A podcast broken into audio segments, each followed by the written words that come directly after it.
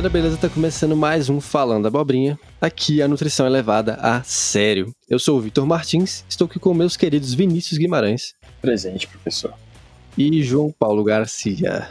Fala pessoal, tudo certo? No episódio de hoje, a gente tem uma convidada muito especial, que é a Glória Bittencourt. Ela é especialista em microbiota intestinal, saúde da mulher, e a gente vai estar conversando um pouquinho hoje sobre esses temas aí para sanar as dúvidas de vocês de uma vez por todas.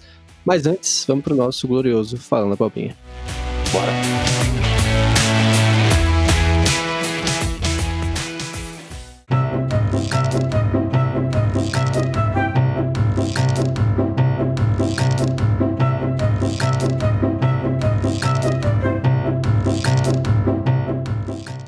E no Falando Abobrinha de hoje, a gente pegou aqui uma postagem muito legal que fala sobre jejum intermitente.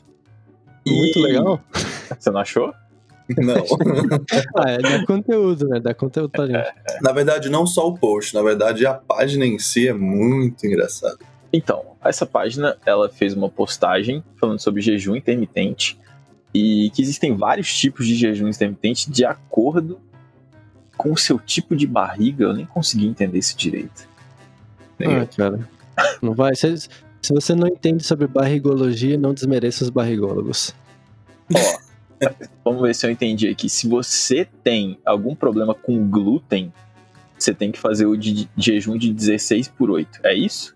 Isso. É, tipo isso. Ah, se você tem barriga inchada, você faz o de 14 por 10. Se você tem barriga de estresse, você faz de 20 Ela por tem tipo uma ponta, que porra é essa? É uma barriga que tem um nariz, mano. Faz sentido e se você tem uma barriga de álcool, aí você faz jejum de 24 horas e não come. É isso? Não. É isso. É. Só bebe álcool. Se você só bebe álcool, você. Se, se você tem é, todas juntas, o que, que você faz? Para de comer pra sempre? É, porque se o glúten te deixa inchado, por exemplo, se você tem intolerância. Como que eu É, vou saber ué. que eu tenho barriga de nariz? Essa barriga é muito louca. Olha no espelho e se tiver Nossa, coisa Tinha que ter como a gente divulgar essa imagem pra galera ver o que a gente tá falando. Não, vamos, vamos postar aí. Mas, pois é. O, o mais engraçado dessa página, que fala sobre jejum intermitente, é uma página que tem 92 publicações, tem 12 mil seguidores, ou seja, ela fala para um público ali considerável. E a gente conseguiu perceber, a gente estava conversando aqui, né, que é sempre, vamos supor, eles comem uma junk food, comeu um hambúrguer aqui, vamos supor, do McDonald's, com batata frita, tudo, tudo que tem direito, e aí eles se punem colocando 48 horas ali, dois dias sem se alimentar né? Aí alegam que emagreceram, tudo mais. Por que será, né? Não, Hum. João. Sim, é Sim? que tá, o João tá falando de outro perfil agora, tem dois perfis. Pra Ah, vocês terem ideia, já tem muitos perfis e a gente achou um em específico sobre um casal, um casal Ah, aí, né? Entendi, Um entendi. casal do jejum, esse aqui me Casal- do jejum. E aí eles têm esses, essas bosta aí. É, eles ficam fazendo esses jejuns malucos, falando que é, que é muito legal e que as pessoas deveriam fazer. E aí, no fim, eles batem um prato de pedreiro gigantesco, comem tudo que eles veem pela frente. Cara, isso é desculpa, é desculpinha pra comer besteira, porque eles ficam, tipo, 42 horas em jejum e aí depois come 1.200 calorias em uma refeição ali. Mete Big Mac, Subway, tudo junto, acabou. Né? E a gente já sabe que não precisa disso pra emagrecer ou qualquer tipo de coisa que eles propagam lá. É, É, eles emagrecem simplesmente pelo déficit calórico, né? O somatório ali das calorias deles. Porra, o cara- se o cara comeu duas mil calorias, depois passa dois dias sem comer, vai ser dividido aí praticamente por esses dois dias, né? Então o cara vai ficar num déficit calórico monstruoso, mais de mil calorias e, porra, ele tá emagrecendo por Porra. conta disso, né? É a lógica, né? O cara fica sem comer por quase dois dias, aí depois ele vai lá e come o, o suficiente por dois dias. Ou menos. Aí É. eles emagrecem. E ele Então fica é- tirando uma onda, né? Ah, eu comi esse aqui, esse sanduíche de tal tamanho, que tinha cream cheese, bacon, alface, tomate, cebola, queijo, maionese, blá blá blá. Ah, não sei quantos gramas de proteína, não sei quantos gramas de carbo, 1.200 calorias. Beleza. É, beleza. Foda-se, eu consigo comer três desse daí no dia e ficar com um shape melhor do que o seu. Caralho, isso é o Brian mesmo, hein? O Brian O'Connor. Caraca. E não duvide de mim comer três desse aí que é. Eu. 30 segundos. eu honro a minha palavra. É, mas assim, é só pra deixar claro que jejum é uma parada que. A gente já tem episódio sobre isso, né? Também. Uhum. Que é uma coisa que dá pra fazer, que, assim, é, é seguro até certo ponto, dependendo da sua situação, da sua. do seu contexto. Dá pra fazer, é uma estratégia válida, mas não adianta endeusar a parada. Isso aqui. Ah, cara, isso já foi muito saturado, esses caras aí. Não sei como que eles chegaram a 11 mil seguidores só falando de jejum, sinceramente. É, e como a gente tava falando daquele post no início, cara, não existe tipos de jejum para dependendo de como está a sua barriga ou como você deixou ela inchada ou com álcool ou estressado, enfim. Faz o menor sentido. Barriga é só uma, tá? Essa página aí, cara, ela falou muita abobrinha. Falou. Pelo amor de Deus. Candidato a voltar aqui. Então bora pro episódio. Vamos lá, com a Glória Bittencourt. E se eu vi qual que é essa tipo de barriga? A minha é a de estresse, com certeza. Ah, entendi. Só não tem aquele nariz ali. Ai, ai. Bora.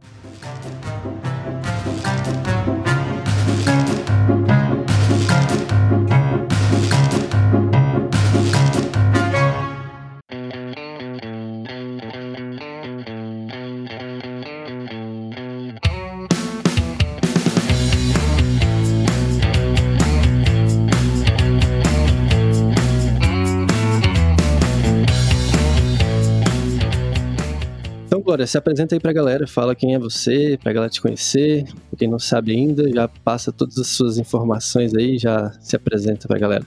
Insta. Oi, gente. É, Eu faço parte da equipe Gênesis junto com o Vinícius e a gente está agora lançando um curso de saúde da mulher. É, Meu Instagram é It's Glory Beach, então se vocês quiserem seguir lá, vou ficar muito feliz de ter vocês comigo. É, não é beat. é B-I-T-T. É, BTT de Bittencourt, né? uhum. E, Glória, conta mais aí um pouco sobre, assim, você é nutricionista, claro, né? É, mas, por exemplo, sobre seus estudos, seu foco, o que você gosta de estudar, o que te, ali que te dá vontade, né? De estudar e de ter mais conhecimento. Pô, então, eu gosto muito de estudar saúde gastrointestinal, né? Então eu comecei primeiramente com estudando mais microbiota.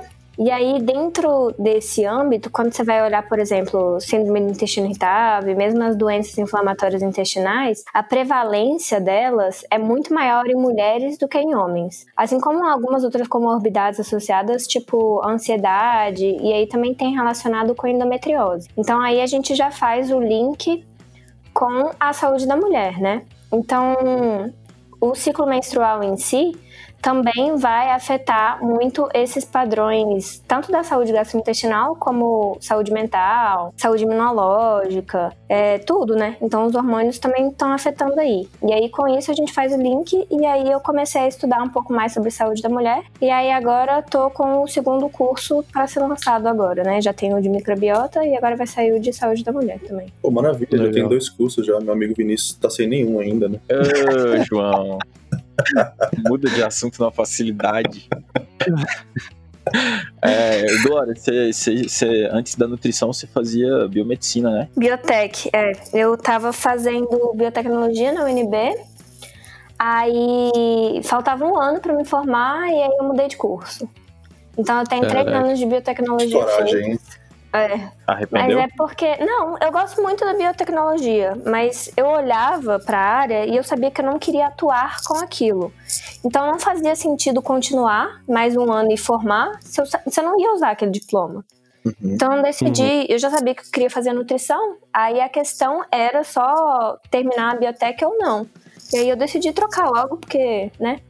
Entendi. A Você tá aproveitou aí. muitas matérias ou não? Aproveitei imuno, aproveitei bioquímica. Basicamente foi essa. Tive que fazer até fisiologia de novo, porque a quantidade horária era diferente. Então eu tive que fazer físico de novo, por exemplo. Ah, mas é sempre bom relembrar, revisar. É, ruim não foi.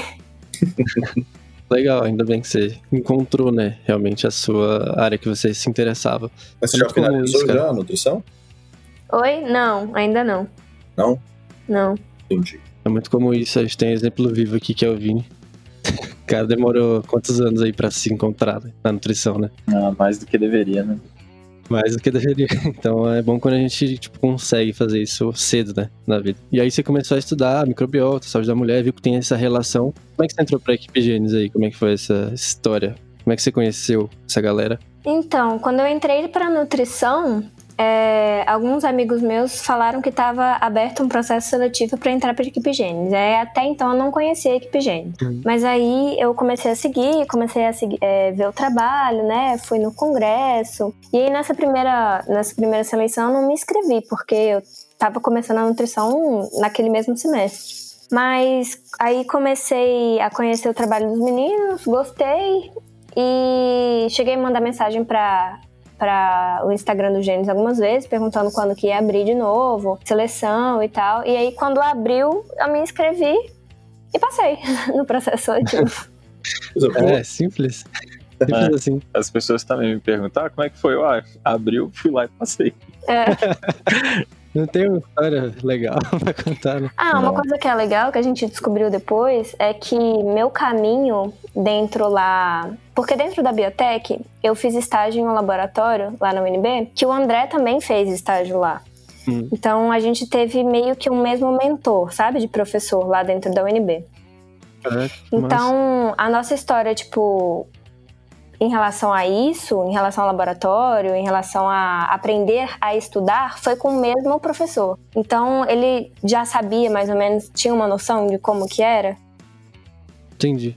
Saquei. Como é você massa. era, né? É, isso. como eu era. Uhum. Ué, então isso talvez até influenciou, né, na hora de entrar ali. É, eu acho foi... que Agora é o ah, novo Rebo, cara. É isso.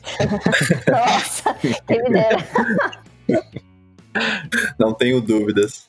Ah, é isso, né? Então lá na Gênesis agora já tem o um curso de microbiota. Se você que tá ouvindo aí, interessado e quiser comprar, está disponível, né, Glória? Tá, tá sim. Pelo preço, pela bagatela de quanto? R$59,90. bagatela. Você tem que falar assim, é o preço de dois lanches por mês. Aí a galera entende, entendeu? É, dois, duas promoções. Comprar... Exatamente. E o curso de saúde da mulher sai quando? É, a gente vai abrir o carrinho no dia 27. Mas a partir do dia 25 agora a gente vai estar tá lançando a Semana da Mulher, em que a gente vai ter várias lives, reunião aberta, aulão.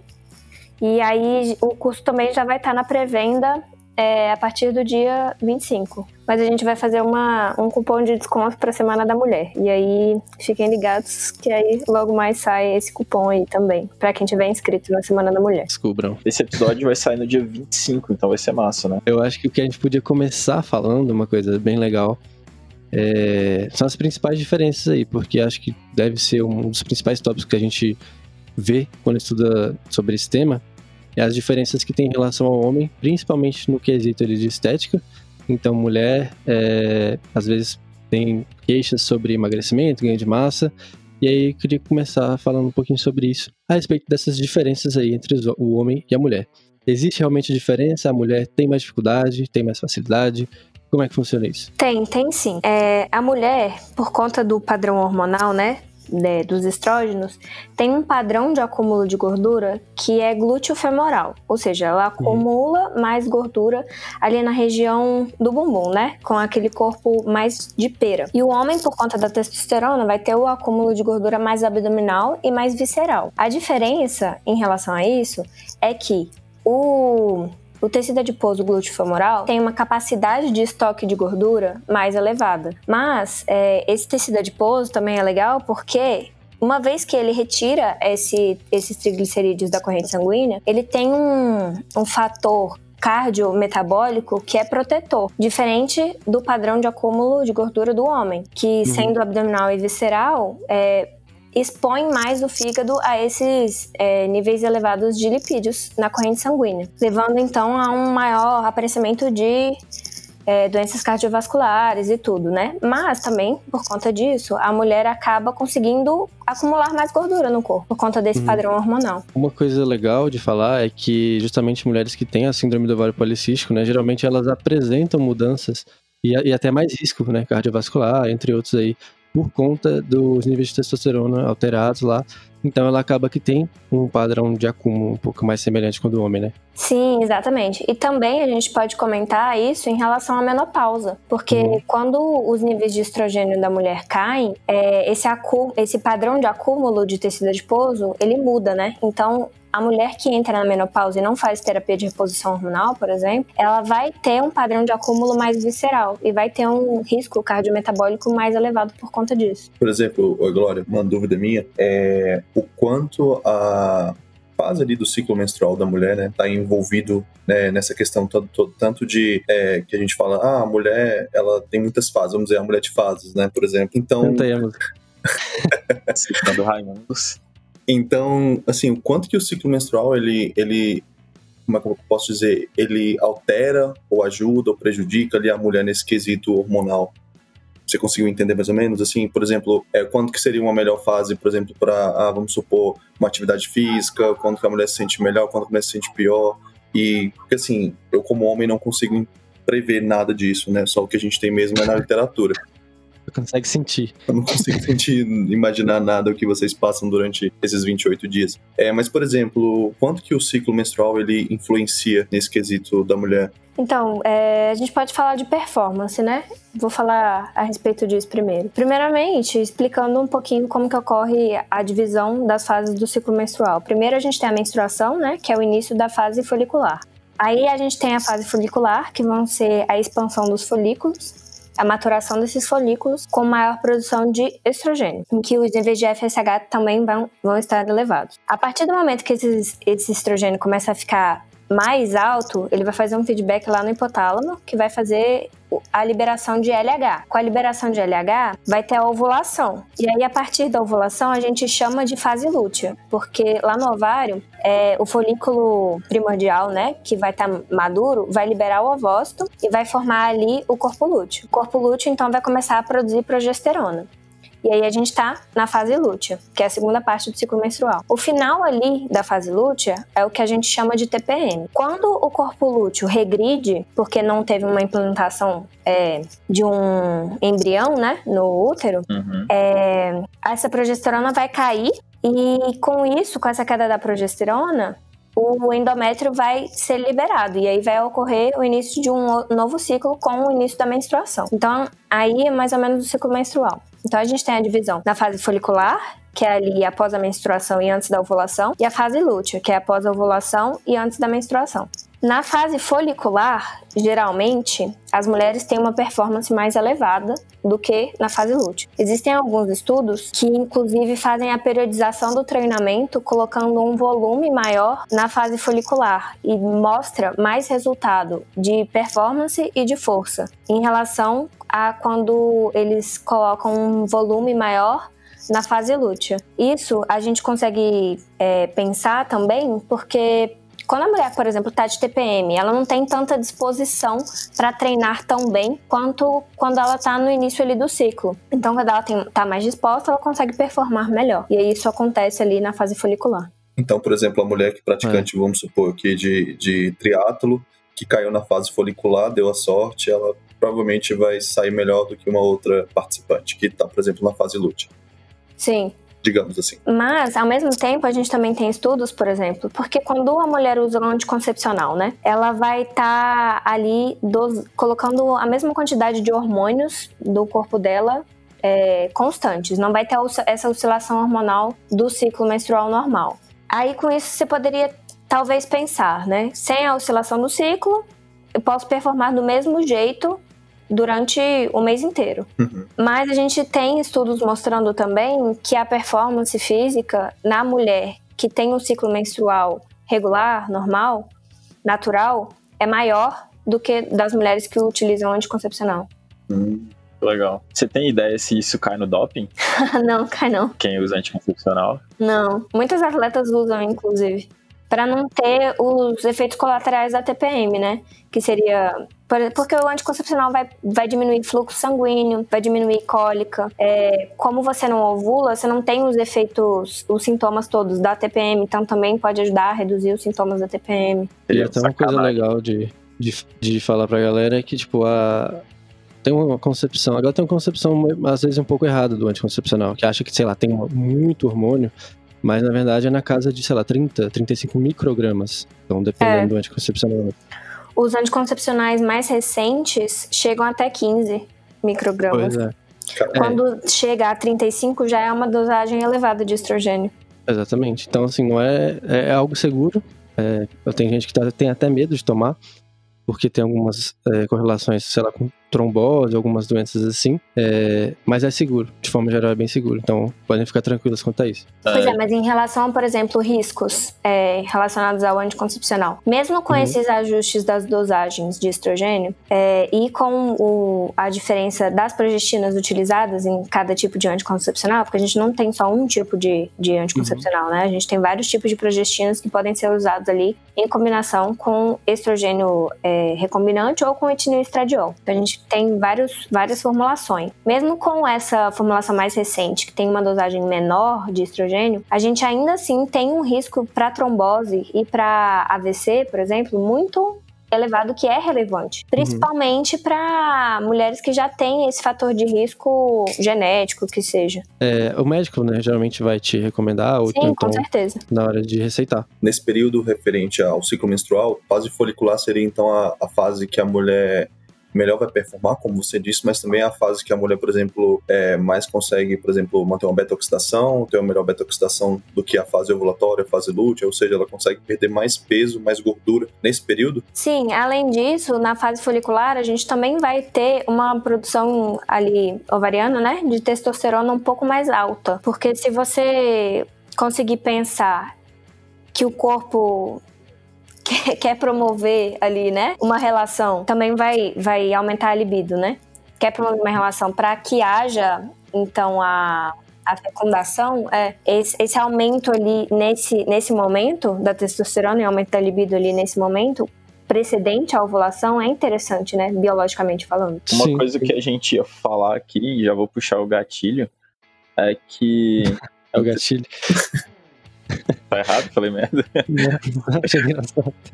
É que a gente ia perguntar se você acha válido estratégias diferentes para determinada fase do ciclo. Então, como a gente já mencionou que determinado, por exemplo, treinamento pode ser mais interessante, às vezes uma carga maior, dependendo da fase que tiver. Então, você meio que já concorda aí que seria interessante fazer tipo, É, estratégias de Ciclagem, para dependente.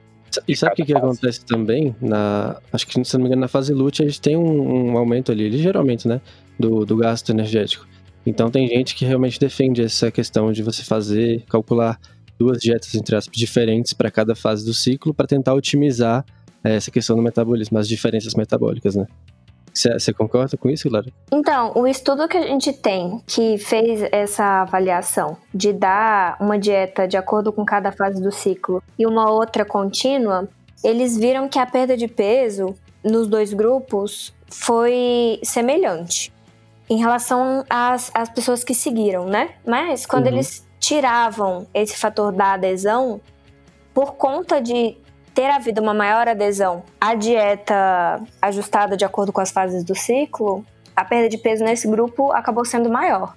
Então, se essa, esse ajuste da dieta em relação a cada fase for um fator facilitador para fazer a mulher seguir a dieta, acho válido. Mas então é mais uma, uma questão de adesão, de da pessoa seguir por mais tempo com déficit calórico, e não em Sim. si por conta da otimização metabólica. Você diria? Sim, sim. Isso é interessante. E o legal é que nesse estudo eles fizeram algumas diferenças assim dietéticas, pensando mais na questão da adesão mesmo. Por exemplo, no final da fase lútea eles colocaram chocolate para as mulheres é, consumirem. Eles aumentaram um pouco a proteína para dar mais saciedade, já que no final da fase lútea a gente também sente mais fome. É, aumentaram um pouco a quantidade de gordura da dieta também para aumentar a palatabilidade e ajustar esses desejos, né, em relação aos alimentos é, mais palatáveis mesmo, também nessa fase. Enquanto que na fase folicular eles já conseguiram fazer uma um déficit calórico um pouco mais agressivo em Sim. relação a essa maior facilidade de seguir com esse déficit calórico mais agressivo nessa fase. Mas será que o quanto será que é prático? Porque talvez tem algumas pessoas que se beneficiam mais de algo mais planejado, né, uma rotina mais fixa, porque ela tem menos é, chance dela sair da dieta furar, porque dependendo da pessoa flexibilidade demais pode acabar sendo tiro no pé, né?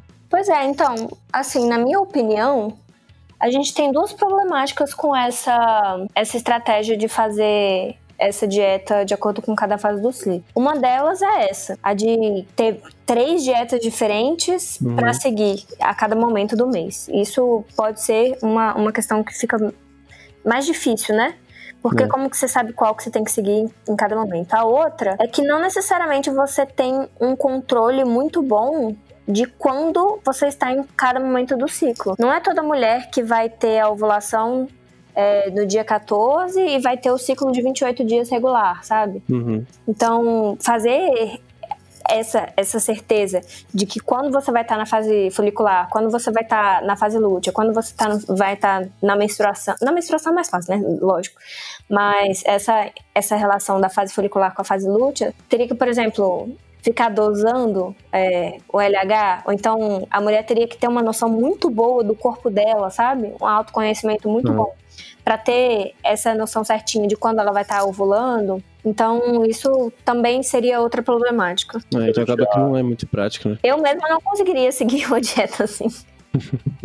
Uma vez eu vi algum dado falando dessa, dessa ideia de que ah, o ciclo de 28 dias, né, e 14 no mês, perfeitinho, que era tipo uma porcentagem minúscula da população mundial que tinha um é. ciclo desse jeito. Então, tipo, pois é. É, ele vai durar tipo 22, 32, até 35 dias. Vai depender. E, tipo, é, eu realmente vejo, principalmente com, a, com as mulheres que eu tenho contato, né, e que usam anticoncepcionais, é sempre, tipo, sempre uma surpresa. Ah, é, tipo, acho que eu tô entrando em TPM, acho que não sei o que, acho que sempre, sempre é um acho, acho, acho. Eu Ninguém acho. tem muita certeza de nada. E aí ela ia ficar sempre sendo pega de surpresa, né? Ah, tipo, nossa, eu tô entrando em tal fase, preciso mudar minha dieta, tem que comprar outras coisas, não sei. Pois é, é imagina. Um pouco prático, né? Imagina. É, é, a dieta Kinder Ovo, né? Vem com surpresinha dentro.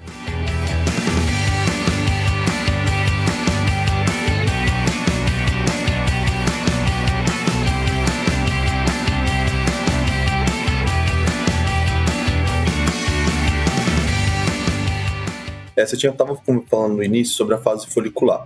Como é que funciona, por exemplo, agora que seria a próxima fase, a fase ovulatória? Né? Como é que funciona essa parte hormonal? O que, que a mulher, no caso, estaria mais apta ou menos apta? Como que é a, a alimentação, a vontade? Por, por exemplo, a vontade por doce surge aqui ou surge na, na fase lútea ou isso é mito? Como é que funciona essa fase ovulatória?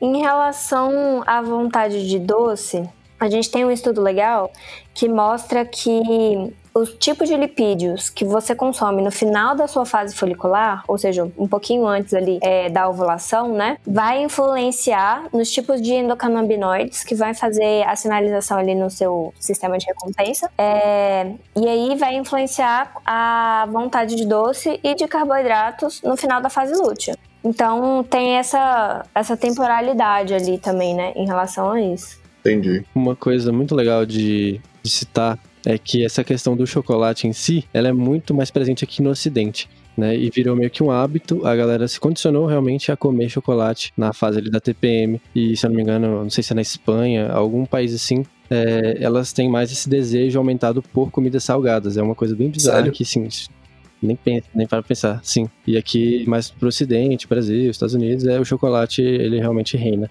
mas é algo que tem muito mais a ver também com a cultura do que necessariamente com algo metabólico. Mas, mas ô Glória, então, tem alguma coisa a ver é com o, o, o, chocolate em si, cacau, ou é mais por um alimento densamente calórico? Existe algum estudo ou alguma coisa que comprova ou que explica o porquê de ser o chocolate, entendeu? Ou se é simplesmente uma vontade de comer algo mais densamente calórico? Então, eu, eu podem ter duas explicações, né, em relação ao chocolate. Uma delas poderia ser em relação ao triptofano que tem, né, no cacau, uma vez que no final ali da fase lútea, com a queda de estrogênio, você vai ter uma produção mais baixa de serotonina. Então, esse esse aporte ali do triptofano por meio do cacau poderia ser interessante em relação a isso. E a outra é o doce mesmo. E o aspecto cultural, como o Vitor falou. Pois é, é muito forte isso, cara. Eu acho que eu conheço, sei lá, não conheço nenhuma mulher, na verdade, que não gosta ou não come chocolate é, nessa mas fase. Vai Vocês falar né? uma delas que, que, que, aumentar a quantidade de triptofano com outros alimentos e vai funcionar da mesma forma. Ah, não vai funcionar, porque não é, é chocolate. Come frango aí, come banana, não sei. Aveia. Tem que ser o chocolate. Às vezes tem que ser um muito específico. É, é bem, é bem bizarro. Ah, mas aí entra em outra questão também, que eu acho que muitas mulheres utilizam isso como desculpa, sabe? Tipo, ah, tô na TPM, eu posso. Sabe? Tipo, inclusive com, como desculpa pra ser chata. A Glória Aham. mulher, ela pode falar, Vini, não tem problema nenhum. Concordo, É, galera, não, concordo. Tipo, ah, tô na TPM posso comer doce. Tô na TPM posso ser chata. Gente, pelo amor de Deus. TPM não é desculpa, não. Lança real pra galera. Isso porque as mulheres são muito mais maduras do que. Pensa se fosse um homem com TPM. Já teria morrido, não existiria mais Nossa homem. Nossa. Chocolate ia ser A pouco. humana já Não, teria na verdade, extinta. É. Não existiria, mais, não existiria mais mulher, porque elas não iam aguentar a gente, né? Elas iam embora. E eu vivi em outro país, a gente viveu os homens todos juntos e elas separadas. E a gente ia ficar insuportável. Certo. É, mas tipo assim, eu não tô falando que muitas mulheres não sentem os sintomas, não ficam realmente é, mais irritadas, não ficam mais tristes. Isso é verdade, isso realmente acontece. Mas se, se deixar ir dentro desse sentimento, sabe? Só porque está na TPM, isso, isso eu não concordo. Então, aproveitando que você já falou disso, quais que seriam algumas estratégias que a gente poderia ter para minimizar esses impactos, né? Tanto no humor quanto é, metabólicos, ou enfim, para melhorar a adesão? Então, em relação aos sintomas de TPM, a gente tem alguns estudos mostrando, por exemplo, que o consumo das vitaminas do complexo B, principalmente tiamina e riboflavina, são importantes para fazer a sinalização dos neurotransmissores no cérebro em relação a- ao padrão da oscilação hormonal. Então, esse aporte de vitaminas e de minerais também é, é importante para a gente não ter esse efeito do ambiente na sinalização das neurotransmissões e aí melhorar esse- essa sintomatologia. Então, dá esse também um aporte antioxidante, né? Dentro da dieta em relação a isso. Sobre óleo de borragem, né? Para melhorar sintomas aí de cólicas, enfim, tem outros também que Óleo se de encaixariam? Óleo de borragem, e óleo de prímula. Muitas pessoas falam em relação a, a esses a esses óleos assim. Mas na real, quando você vai pesquisar, os estudos não mostram que tem diferença significativa com esses. Por exemplo, o Buscopan é muito utilizado para para cólica, né? Só que na falta de um Buscopan, a galera pode tomar ibuprofeno, por exemplo, que ele vai estar inibindo as substâncias que são responsáveis pela cólica. Então, acho que ah, muitas vezes a pessoa pensa, ah, não tem remédio de cólica em casa, não vou tomar nada.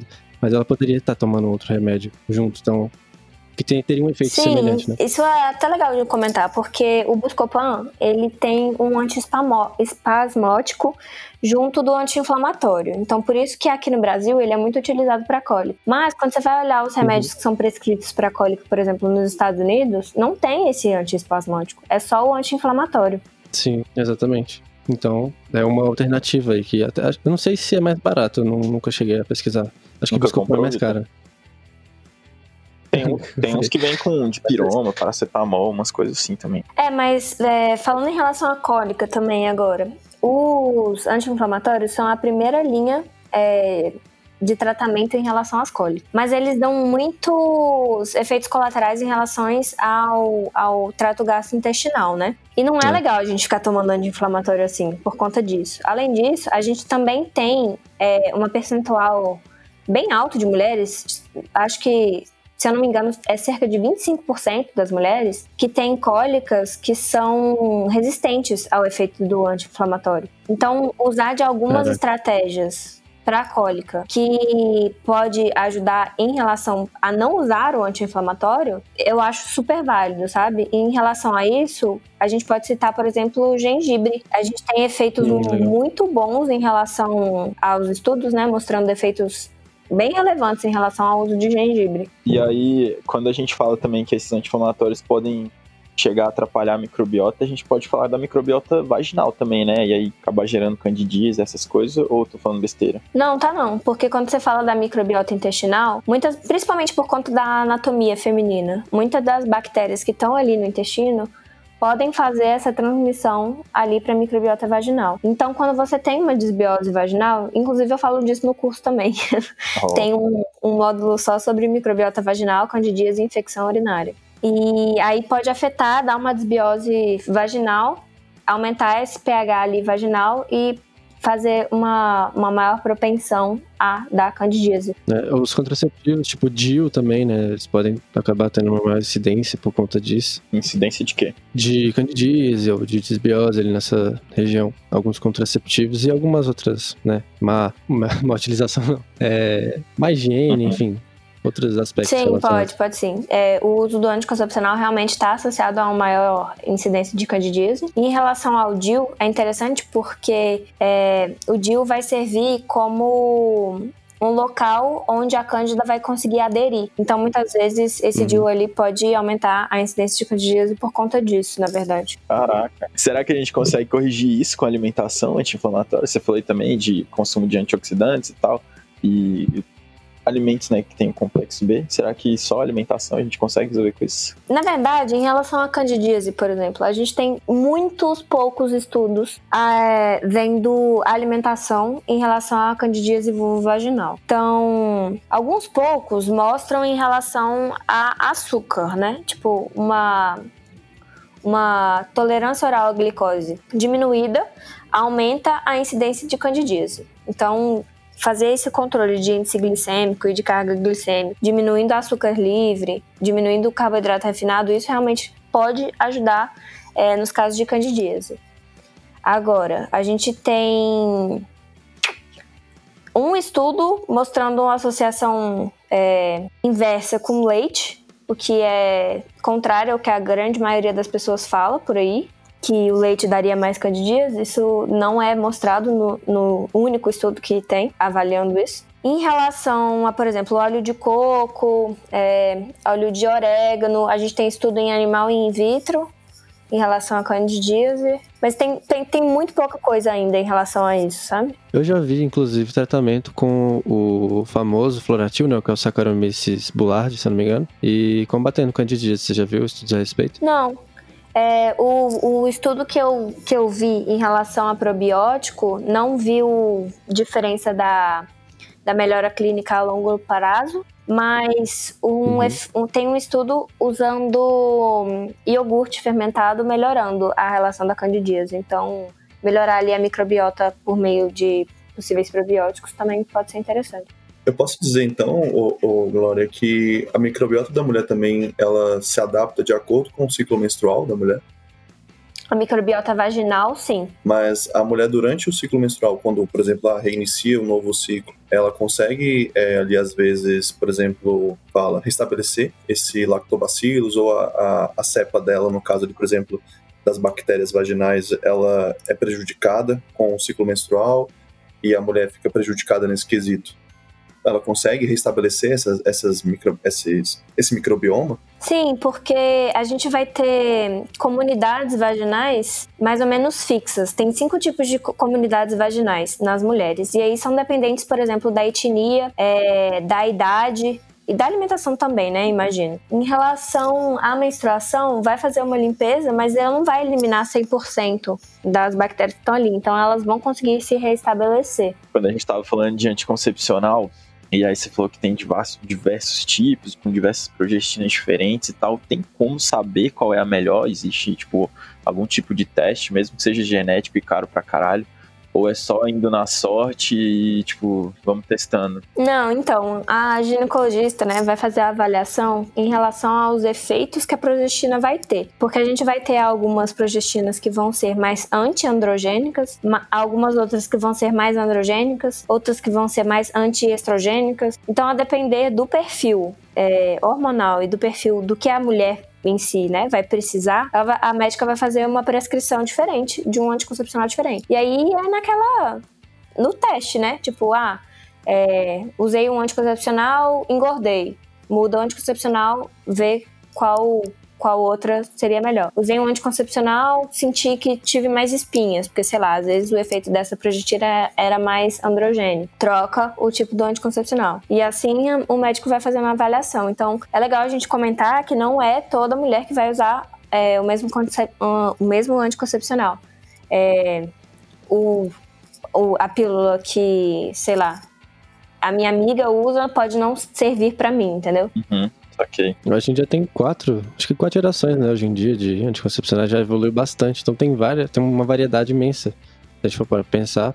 As primeiras, é claro, elas tinham mais colaterais, mas a partir de que foi evoluindo, foi diminuindo um pouco É. isso, né? Eu queria entender por que que nos estudos, pelo menos os que eu já li a respeito disso, eles nunca encontram o quanto o anticoncepcional pode atrapalhar em processo de perda de peso, em processo de desempenho esportivo, e enquanto isso, na vida real, todas, sem exceção, as mulheres reclamam é impossível emagrecer com anticoncepcional e que tá inchada e retenção e blá blá blá blá blá. Queria... Posso falar? É desculpa. É?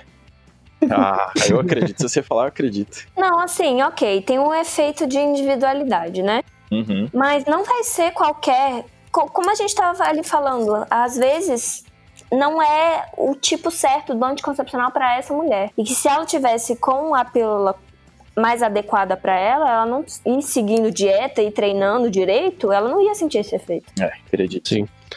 Mas então não tem essa relação direta, Em né? relação a ganho de peso, não. Nem a ganho de massa Mas também. Tipo, causar- não ganhar tanto, também não.